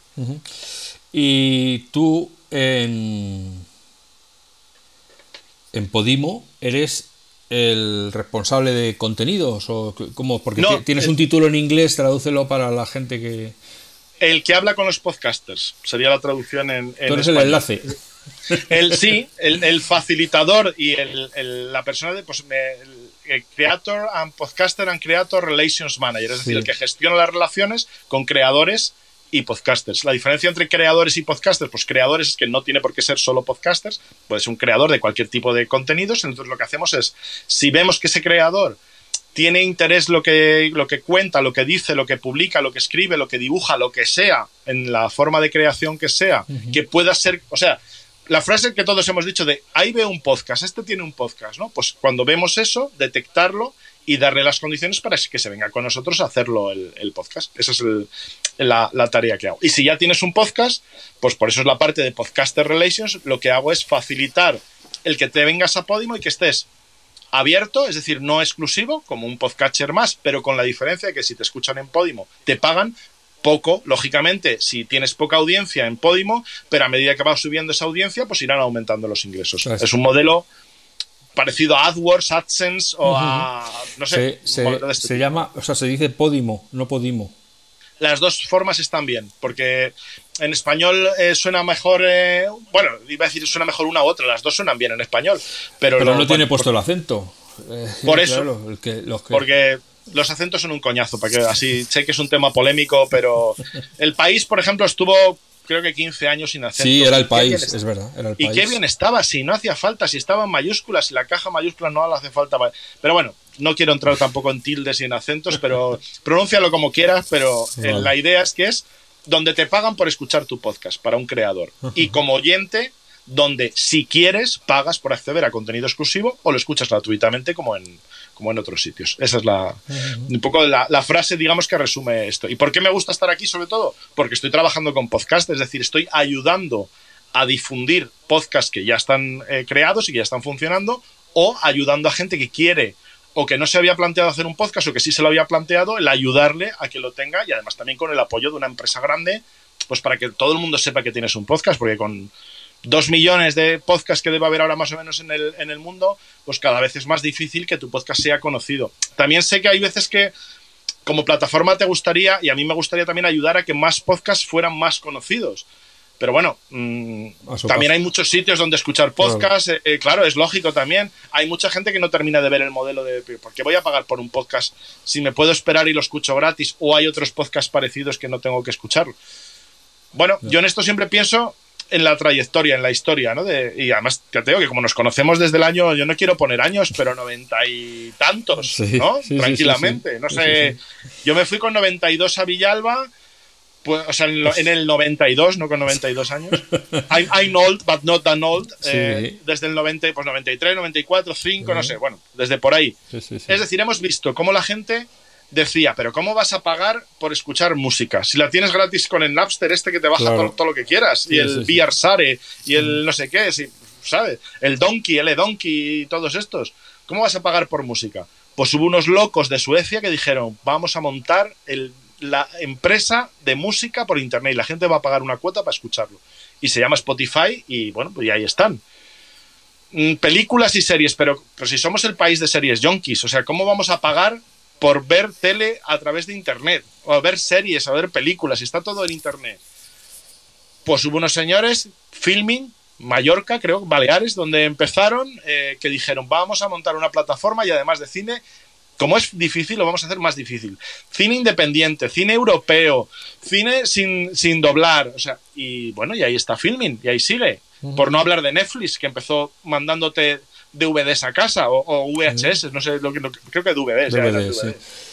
Bueno, sí, es decir, todo esto va poco a poco. Que en España vamos en unas cosas muy rápido, súper rápido, y lo adoptamos rapidísimo la tecnología, y en otras vamos más lento. Pero tarde o temprano, al igual que pasa en otros países, nos, estamos acostumbrando a pagar, claro, pues a pagar la suscripción de Apple. Pues mis dos euritos para tener ahí mi cloud, de mi espacio, de para mis cositas. Google, pero si Google es gratis, ya, pero es que si pagas un eurillo, pues te dan, no sé, como 100, 100 no sé, un tera o no sé cuánto te dan, una barbaridad también de, espacio. Un eurillo, dos eurillos. En la cuota del Spotify, pues otros 7, 10, lo que tenga. Pues yo ¿Cuánto creo. cuesta la suscripción a Podimo? Ahí está, pues yo creo que esa, la, iba a meter ahí la, la cuña así muy sucintamente. Creo que por 3,99, que es el precio normal, que es 4 euros al mes, si te gustan los podcasts y escuchas podcasts, pues puedes encontrar un sitio donde solamente tienes podcasts y audiolibros. No tienes vídeos, no tienes rollos. O sea, tienes contenido en audio. Y contenido en audio que intentamos siempre que sea el contenido exclusivo, que es el contenido que está curado, digamos, pues que sea de calidad, que sea con un criterio de, relevancia y sobre todo también de variedad de contenidos. Unas áreas, como todas las plataformas, cada uno se especializa en un tipo de contenido, pero que sea siempre de calidad y que sea relevante para, vamos, que te merezca la pena pagar la suscripción. Y claro, todas las investigaciones antimonopolio ya están poniendo complicado que ahora llegue una grande y se zampe a Podimo a base de poner billetes uno encima de otro y les llene una mesa de, trabajo de billetes hasta medio metro de altura. Pero no es eh, al final un destino casi ineludible el que llegue una grande, a lo mejor está ya de fuera del sector y diga, pues me voy a meter en el tema de los, de los podcasts. Podimo, toma, y llegue, yo que sé, pues la no, es que ya todas son de grandes, pero bueno, la Paramount o la o AMC, los cines AMC, tal. Pues vamos a abrir una división de entretenimiento personal. O que Podimo adquiera otra, o que otra adquiera otra ya. Es decir, acuérdate que AOL en su momento se compró Warner. Y AOL era la, la, online, la bueno, esto es que anda por ahí. Y luego llegó un momento en que el pequeño se comió al grande. No sé. ¿Es Podimo ya eh, rentable o sigue funcionando a base de rondas de financiación o cómo, cómo vale? Está, está ahora mismo, además hace poco ha cerrado una, ronda de financiación, está en torno a 110 más o menos, me parece, millones de, de financiación, creo que es la tercera ronda y sigue, y sigue creciendo. Pero mientras tanto también, y también por eso me gusta poner el ejemplo de que son daneses, es decir, que que el negocio tiene que ser rentable, no yo muchas veces te digo, sin, sin querer entrar en, líos, ¿eh? de, porque tampoco es un sector que me interese mucho ni que conozca mucho el tema de financiación, de startups y de rondas, pero al final nadie le gusta tirar dinero. Es decir, los inversores tarde o temprano quieren que el dinero que invierten, y no solamente quieren recuperarlo, sino que es que encima quieren tener beneficios. Entonces, claro, tienes que cumplir y tienes que ir logrando una serie de objetivos, y por lo tanto la rentabilidad tiene que estar desde el principio de cualquier empresa pocas se pueden permitir los modelos de, bueno, de ir quemando dinero indefinidamente a, ver qué, ocurre, ¿no? Entonces, todo esto es para decir que sigue habiendo rondas de inversión, sigue habiendo inversores que confían en, en, Podimo, pero cada vez hay más suscriptores que van haciendo que este modelo sea escalable y sea rentable, porque si no, no, claro, no, no tendría futuro, ¿no? ¿Es, es publicada la, la, cifra de suscriptores que tiene Podimo o, o ahora mismo? Ahí, eh, vamos, yo ya te digo que no, o sea, como no, no he entrado en la, en la, conversación y además estoy de vacaciones también. Eh, eh, sin, digamos, mirar documentación sí. y demás, para no, porque no íbamos a hablar mucho de, de, Podimo, pero está disponible. O sea, lo que sí te digo es que buscando financiación, uh -huh. inversión o usuarios, tienes de, el número de los datos que se, se, comparten públicamente, que ya, son instalaciones ya. Y, y, demás. Y que también te digo que está pues entre las, poco a poco, no está entre las más populares en España, por ejemplo, pero lo que sí hemos visto es que menos, es que lleva menos de dos años. También hay que tener en cuenta que todo esto lleva menos de dos años en, en marcha, pues ya está entre las 5, 4, 5 más usadas, más utilizadas por los usuarios de podcast en, en, España. Por lo tanto, nos sentimos, pues la verdad es que muy, muy contentos porque es muy poco tiempo. Pero la idea, lógicamente, es pues que esto siga creciendo uh -huh. y que seamos, si no la principal, pues entre las principales para, para escuchar podcast. ¿no? Una cosa que no hago habitualmente, porque me parece que muchas veces es eh, un ejercicio absurdo de, de imaginación, es preguntar a la gente por el futuro que es, que es, pero en tu caso, que lógicamente ya te digo, desde que empezaste en una emisora local hasta ser el responsable de contenidos en, en Podimo, bueno, pues tú sí que has tenido un crecimiento, una curva ascendente, eh, pues notable, has hecho una trayectoria. Entonces, te quiero preguntar, bueno, ¿cuál es, cuál es tu, tu siguiente paso? Ascendente, oscilante y bamboleante. Sí, sí, y circunvalante o sea, también. Arriba, pues abajo. sí, Esto no va a llegar nunca, el podcast nunca va a petarlo. Este año va a ser el año del podcast. Bueno, este año todavía no. A ver si el que viene, no, el que viene tampoco. Bueno, esto no parece que vaya a funcionar. No. En fin, ha habido altos y bajos, ¿eh? no ha sido una línea así ascendente. Pero después de mucho tiempo sí parece que se va, por lo menos, consolidando. Está como el teletrabajo para quedarse. Sí. sí, exactamente, como el teletrabajo. ¿Por qué? Porque después de muchos vaivenes ya sí se ha consolidado y yo creo que ya es, no es una burbuja, no es algo uh -huh. temporal, no es flor de un día que la gente escucha podcast. Eso ya es obvio. ¿Que hay inversión detrás de los podcasts? Por supuesto. Que a veces da la sensación de que muchas empresas van tirando y regando el camino de, de billetes y tal. Pues también, por supuesto, que da esa sensación. Pero al final, luego, realmente lo que hay son mercados donde hay apuestas.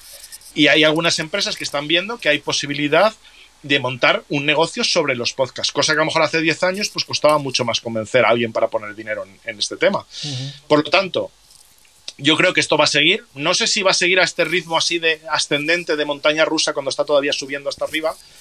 Tendrá que tener alguna bajada y volverá luego probablemente a subir no sé si tanto a lo mejor como la cotización del Bitcoin, pero vaivenes tiene que haber, lógicamente, pero ahora estamos en crecimiento. Uh -huh. Y parece que va a seguir y en el 22 no solamente parece que va a crecer, sino que va incluso a crecer más todavía.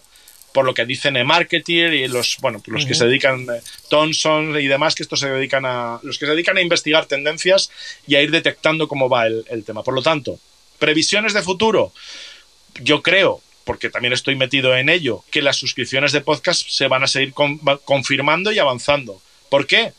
Pues creo que en un solo año, en el 2021 solo, Spotify y Apple han pasado de un modelo de cuota o de nada, porque uh -huh. Apple no tenía un modelo no, dentro gratis, de negocio, ¿sí? de negocio dentro de los podcasts, tenía un directorio gratuito, lo escuchas en nuestros dispositivos o no, o no lo escuchas en nuestros dispositivos y ya está a un modelo de suscripción de pago, con todos los problemas que siempre tiene y Apple lo ha sufrido en sus carnes, que no es fácil pasar de la noche a la mañana a un modelo de suscripción, porque hay muchas cosas que engrasar, hay muchas cosas que cambiar, pero poco a poco lo están consolidando. Y ya tienen un modelo de ingresos para podcasters por suscripción.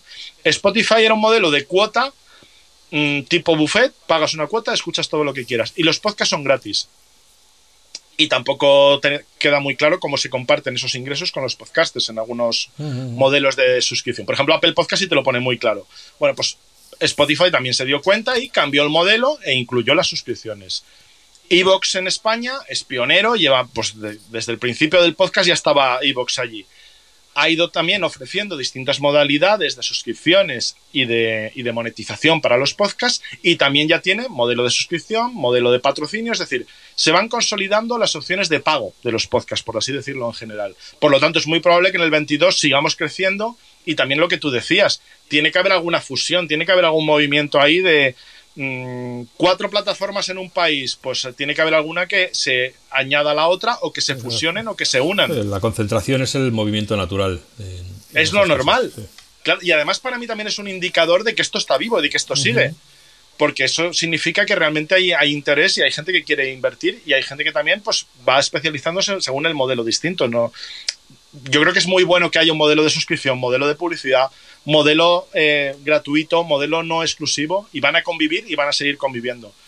Segunda opinión relacionada con la primera, el RSS ni ha muerto ni se le espera, ni es el fin del podcasting independiente, ni va a dejar de haber podcasts independientes, ni, ni las grandes empresas quieren cargarse el RSS como lees en algunos sitios o como escuchas. ¿Por qué? Básicamente, ¿por qué? Porque las empresas, como todos los actores, pueden hacer lo que quieran, pero que afortunadamente hay muchos sistemas y hay una iniciativa muy interesante que es Podcasting 2.0, que están detrás de ella apoyándola, como no, los que estaban en el Podcasting 1.0, Dave Winner y Adam Curry, que básicamente es volver a los orígenes del podcast y decirle a, por ejemplo, Spotify y otras plataformas, no tenéis por qué saliros del RSS. Se pueden añadir funciones y se pueden añadir etiquetas para que lo sigas utilizando como base pero que pongas si es de pago o no es de pago, si se puede escuchar en otro sitio, si pertenece a una plataforma, es decir, enriquecer la esencia de los podcasts, que es la para no romper Para no romper el estándar.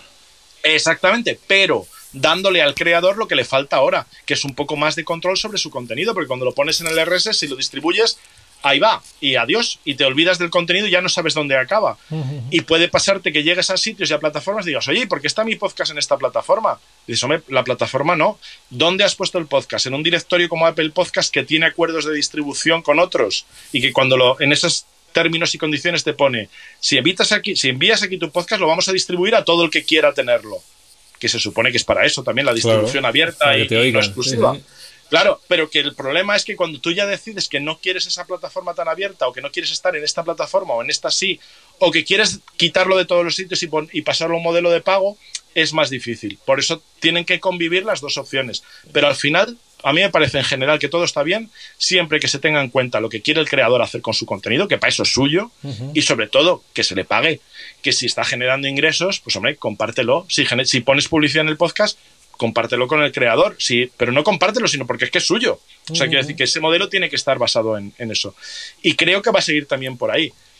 Otra tendencia muy curiosa y que me encanta, y que además esta sí que se ha ido, se ha ido viendo cómo venía desde hace tiempo, del podcast a la serie, del podcast a Netflix y de Netflix al podcast, y de, y de Wondery a HBO y de Podium Podcast a Movistar. Y me encanta, porque eso demuestra lo vivo que está el formato. Ahora mismo estoy Es que es genial, porque, claro, porque pasa de un contenido que nace de un podcast se convierte en serie de televisión. Y hay muchos ejemplos. Homecoming en HBO, si no me equivoco. el Gran Apagón lo va a hacer Movistar en serie, que es de Podium Podcast. Ahora mismo estoy viendo Dexter, la última temporada, la de New Blood. Yo es que soy muy fan de, Dexter y, lo, tenía mono, tenía mono de, de, Dexter. Y estoy viendo ahora en Dexter que quién aparece en Dexter en un capítulo y sin hacer spoiler, una podcaster de un podcast de True Crime que viene a investigar el caso. Es decir, solo asesinatos en el edificio, que es que me ha encantado esa serie. Es una serie que no es que el podcast sea protagonista, es que es el protagonista del podcast. La serie se llama como el podcast que hacen los creadores. Es decir, ya se puede hacer ficción y se puede hacer humor con el podcast porque ya es suficientemente conocido y por lo tanto eso va a seguir. y es una forma de ver contenidos. Voy a hacer una serie, ¿no? Imagínate. Perdón. Mm, lanzas un piloto, contratas, eh, haces todo el follón que supone poner en marcha una producción audiovisual para ver si funciona. O haces un podcast, testas el modelo ves el enganche que tiene, ves las posibilidades que tiene y te vale para saber si eso daría para luego hacer una serie. Ese tipo de, conexiones y de transmedia va a sentarse en el 2022 y yo creo que nos van a dar también muy buenas sorpresas, porque yo creo que hay muchos podcasts que son muy llevables a, iba a decir, a cine o a serie y al revés. Y, también es un camino muy interesante el que el podcast salga y parta de una serie o de una película para tener luego su propio universo y ampliarlo y expandirlo, ¿no? Y eso lo están haciendo desde, yo qué sé, desde Sony con PlayStation hasta, pues eso, Movistar con, con Podium Podcast, ¿no? Por ejemplo. Y, para ti, para José Antonio Gelado, ¿qué es, cómo te ves, que el futuro, qué, cuál es tu próximo paso?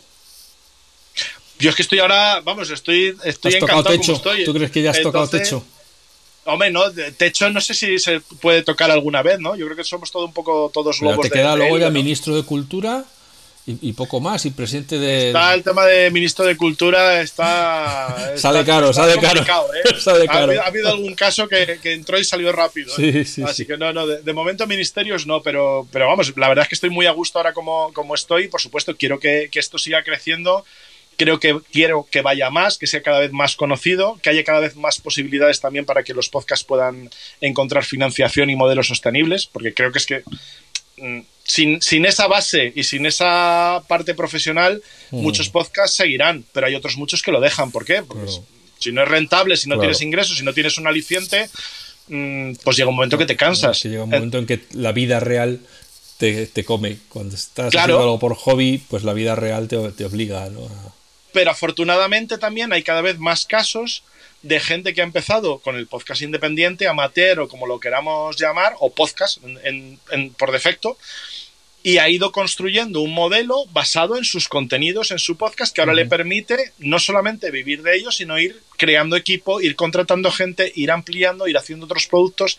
otros podcasts, ir montando redes de podcast, ir montando, en fin, productoras de podcast, estudios, es decir, hay todo un entramado profesional más allá de lo que escuchas, lo que está detrás, que esa parte es la que me gusta y, por eso me gusta donde estoy ahora, porque la estoy viendo cómo va creciendo y cómo se va sentando y consolidando. Pero todavía nos queda.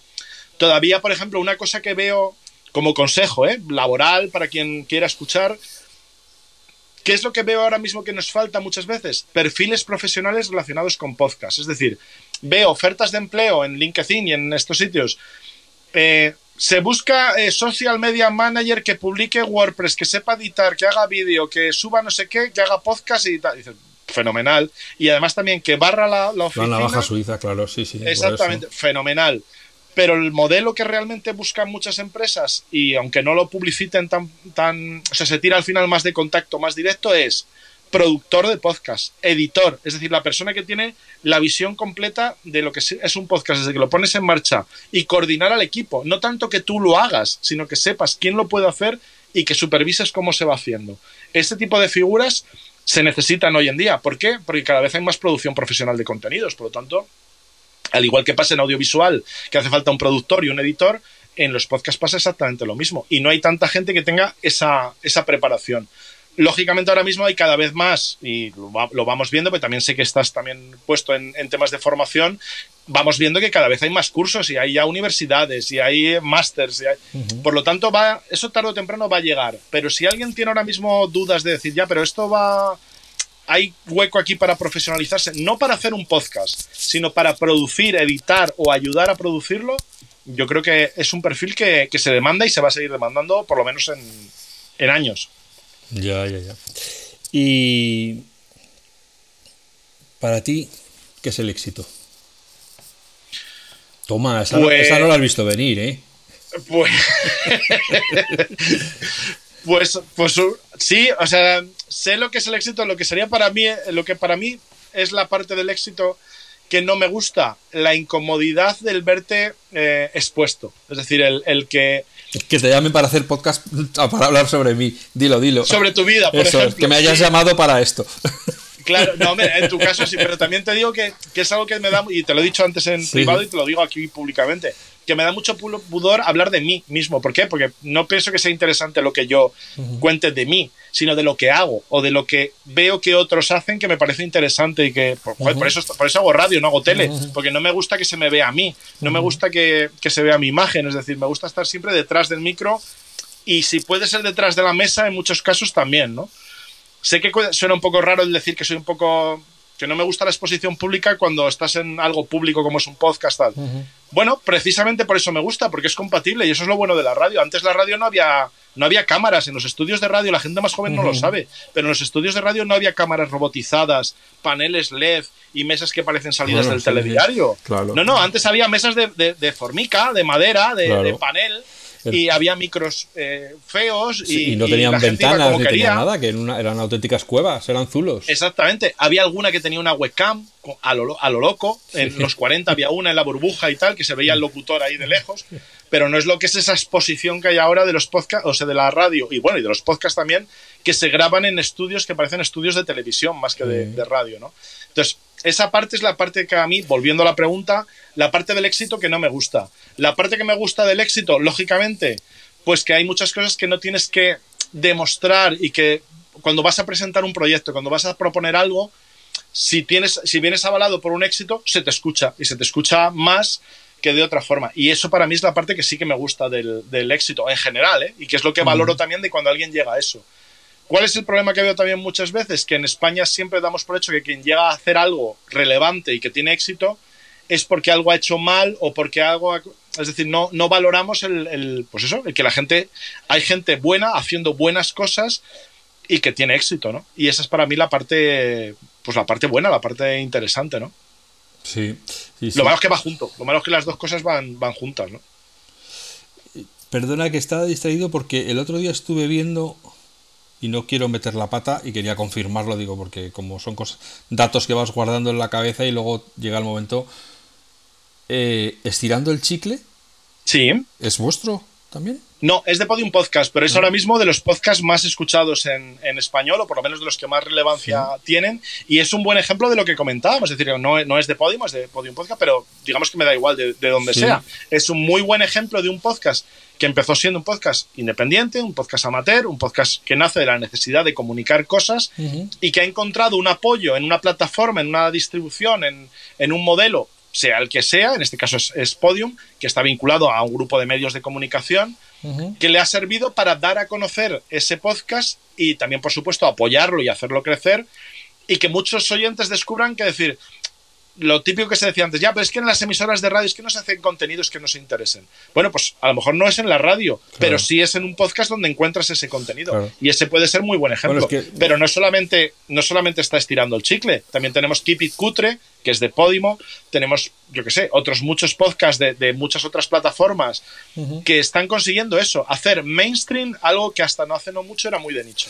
Te lo comentaba porque el otro día estuve viendo un episodio de Estirando el Chicle, pero lo vi en YouTube y es que me ha venido a la cabeza por lo de los platos de que, que, ya es, que aquello es un programa de televisión, vamos, que ya tienen todo un escenario con televisiones por detrás, por supuesto iluminación perfecta, cámaras, varias cámaras filmando, o sea, ya es una producción audiovisual completa.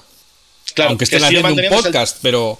Y el tapete de ganchillo en la, mesa y, tal, pero el decorado y todo, la puesta en escena, por eso digo que hay, hay esa, no sé, boyerización, si me permites la palabra, exposición pública de que tiene que ser todo mostrado y tiene que y yo creo que nos perdemos algo que se nos olvida, que ya lo sé que suena raro, pero es que es así. Se nos olvida de que precisamente una de las gracias y de los misterios de la radio, y para mí la esencia de la radio, es que tienes que dejar un hueco a la imaginación. Tienes que dejar un hueco a que el oyente se imagine cómo es el aspecto del que te habla y en qué condiciones te lo está contando. Cuando lo expones todo y cuando lo pones todo, te vale muy bien para un clip de YouTube, te vale muy bien para viralizar, para redes, para Instagram, todo fenomenal pero le estás quitando una parte del encanto de, que tengas que imaginártelo. Es la pega que veo. Ya te digo que no solamente es en el podcast, es en la radio y es en todas las, en todas las acciones de comunicación. Sí, hay una sobreexposición. Ya para, para terminar, eh, te tengo que preguntar, ¿echas de menos tener un podcast y, y verter ahí tus ideas y tus conocimientos y tus descubrimientos, etcétera? Y no tener que pensar lo que dices. Claro, ve, ya te digo, lo que más echas de menos. Lo que más echas de menos a medida que va uno metiéndose más en, o dicho de otra forma, cuando vas profesionalizando tus aficiones, el problema es que dejan de ser un poco solo aficiones y se convierten en algo profesional. Sé que son una perogrullada lo que he dicho, pero la esencia es esa, que pierdes el, la libertad, no la libertad. Pierdes la inconsciencia. Exactamente, la inconsciencia de decir cosas. yo tengo a Gala, yo tengo a Gala y además lo, comenté en algún comunicando hace muchos años, que yo antes me invitaban, pues claro, lo que te decía, me invitaban pues de HP, de Nokia, de tal, de todas las empresas, ¿no? De, menos de BlackBerry, BlackBerry nunca me, invitó a ningún evento ni, ni, a nada. Solamente iba Enrique Dance. Pues, pero el, pues resto del futuro. bueno, les ha ido. oye, cada uno. Pero también hay que reconocer los méritos. Yo la, primera BlackBerry nunca se me olvidará. Eso de estar permanentemente conectado por una tarifa plana en móvil, eso fue, y tener Messenger y tener el eh, correo electrónico, eso, eso no se olvida. Pero volviendo al tema, me invitaban en muchos sitios hasta que una vez, pues lógicamente tarde o temprano pasaba que pues he asistido a una presentación de un producto fenomenal, nos han llevado a, no sé dónde fue, eh, París, eh, Londres, no sé dónde fue. Eh, lo que pasa es que el, móvil es un truño, es realmente el peor producto que ha sacado la, marca y, no es el futuro que puede tener. Y ahora las esto es aquí como en, concurso, ¿no? Opción A, te volvieron a llamar y volviste tal. Opción B, nunca más te volvieron a llamar y de hecho te dejaron de llamar en otros sitios. Pues fue la B, fue la B, más bien porque cometí el error de decir lo que pensaba, que, mucho bombo y poca chicha y que aquel producto, y efectivamente aquel producto, ya no, ya no recuerdo cuál fue, que era de Nokia concretamente, fue una cagada de producto, así hablando en, plata. Entonces, ese tipo de cosas, ¿por qué me gustaban? Porque era lo que yo creía que era la esencia y lo que yo pensaba que podría ser un medio independiente. La evolución de los blogs y los weblogs y, y, todas las cosas que fueron profesionalizándose, luego nos demostró pues que no, que no era, no era el camino, o sea, no. O sea, hace tiempo, por salirme del mundo de la tecnología, todos los discos que se editan en España y todos los grupos son fenomenales, todos. Tú léelo, mira revistas, mira publica todos los grupos y todos los discos son buenos. todos. no, hay, no hay crítica, no hay un disco que digas, vaya mierda de disco que se ha cascado tal grupo. No, simplemente no, no la hay la, la crítica pero las que hay son fenomenales y de productos de tecnología, pero si son todos maravillosos, o sea, Apple, todos los productos de Apple son maravillosos, son todos fenomenales, no hay ninguno malo. el Mighty Mouse, el primer ratón del Mighty, era fenomenal, era un producto estupendo. Solamente costaba, creo que eran 80 pavos o algo así, te dejaba de funcionar a los dos meses, pero era, tú lo oías y cuando oías la gente, todo fenomenal, es todo, ¿verdad? Sí. Entonces, eso es lo que echo de menos, en definitiva. Ya, ya, ya que volverás alguna vez a ponerte ahí. Bueno, nunca lo he dejado, nunca lo he dejado del todo. O sea, reconozco que me he tirado a lo mejor en el comunicando principal he estado como 10 años de, pausa entre una temporada y otra. En el móvil voy haciendo pruebas porque el, móvil es el corto, el que grabo así con el móvil. Y bueno, pues ahí no tengo que preparármelo tanto pero, pero no quiero dejarlo nunca porque es una forma de un poco de dar salida a cosas que no puedes o que no te apetece contar por otros sitios, pues que tienes el podcast para, hacerlo, ¿no? Y de hecho es a lo que animo a cualquiera que tenga un podcast a... No voy a decir que no lo abandones porque es que no sería predicar con el ejemplo, pero ten en cuenta... no cerrar la puerta. Claro, exactamente, no te cierres nunca la puerta, no digas hasta aquí hemos llegado y lo cierro. Déjalo abierto porque Mm, no sé, mientras haya audiencia y hay algo interesante que contar, siempre puede haber una, segunda, una nueva temporada. Es que además yo creo, y en esto ya voy a, voy a aprovechar para hacer el cierre, eh, tal y como hemos comentado, la vida son subidas, son bajadas, entonces ahora puedes estar en un momento bajo, pero llegará un momento en que empiezas a remontar y de repente sentirás otra vez la necesidad de contar las cosas, de que estén pasando cosas que te parezca que merecen la pena ser contadas o que te apetezca, igual que te apetece de repente llamar a un amigo para contarle lo que te ha pasado. Totalmente. Fue mi caso. Además es que me pasó exactamente eso. Llegó un momento en que ya dije, ya no tengo nada que contar, ya con lo que te contaba, ya todo es promocional, ya no, no, o sea, hacer apología de productos nuevos por el hecho de comprarte productos nuevos porque es nuevo, mm, no me interesaba y lo dejé ahí. Pero hay que dejarse siempre la puerta abierta porque la vida va cambiando y bueno, y te puede apetecer volver y la audiencia pues se irá, pero luego algunos volverán y otros te encontrarán. Esto es, es así. Es así. Camaradas de la aldea Gala, donde nos cruzamos todos en los caminos eh, de ida, otros de vuelta, otros simplemente dando vueltas sin saber muy bien a dónde van. Aquí vamos a dejar esta primera charla, esta toma de contacto con José Antonio Gelado, viejo amigo, amigo viejo. Las dos cosas. Las dos cosas. Se me ha olvidado preguntarle por la moda de las barbas de padres de la patria que se ha extendido eh, genéricamente entre, entre ciertos comunicadores porque es un yo que normalmente tradicionalmente voy afeitadito o por lo menos voy abandonado pero sin dejarme barba eh, me llama la atención no cómo se ha popularizado las barbas del vecino. Yo en mi caso fue el pueblo, ¿eh? En mi caso yo creo que no sé si era el look leñador o, algo, porque me empecé a fue a venir aquí al pueblo y empecé a comprarme camisas de, estas de franela de cuadros y a dejarme barba, o sea yo creo que sí algo, algo tiene que ver, ¿eh? Para los que, como esto es un podcast de audio y no estáis viendo, eh, mientras el sol entra por la ventana que tiene a su derecha, detrás de él tiene una pared mezcla de ladrillo y piedra. O sea, es. Y piedra. Y seguro que si, si, me pudiera asomar un poco más, a lo mejor hasta veía la chimenea. O sea, no, no os creáis que lo de la casa de pueblo. No hay chimenea, hay, hay por ahí. Mira, hay por ahí una diana, hay, hay estufa con, con imitación de, fuego, pero no hay, no hay chimenea. Porque es una casa que está en el centro del, del, pueblo. Pero, pero sí tengo ganas. Yo la siguiente va a ser una, una estufa de leña. Es que no hay nada que defina mejor una una estancia hogareña como una chimenea encendida. Ahí está, y el crepitar. y eso hay un... Yo me tengo, cada poco me veo en Netflix la, la, película esta que hay de la chimenea con crepitar, pero no es lo mismo, no es lo mismo. No. Así que, amigos, amigas, eh, nada más, espero que os haya parecido interesante. Este es otro episodio del FacMac Chat, esta vez con José Antonio Gelado. Sed felices, sed buenas personas y nos escuchamos pronto.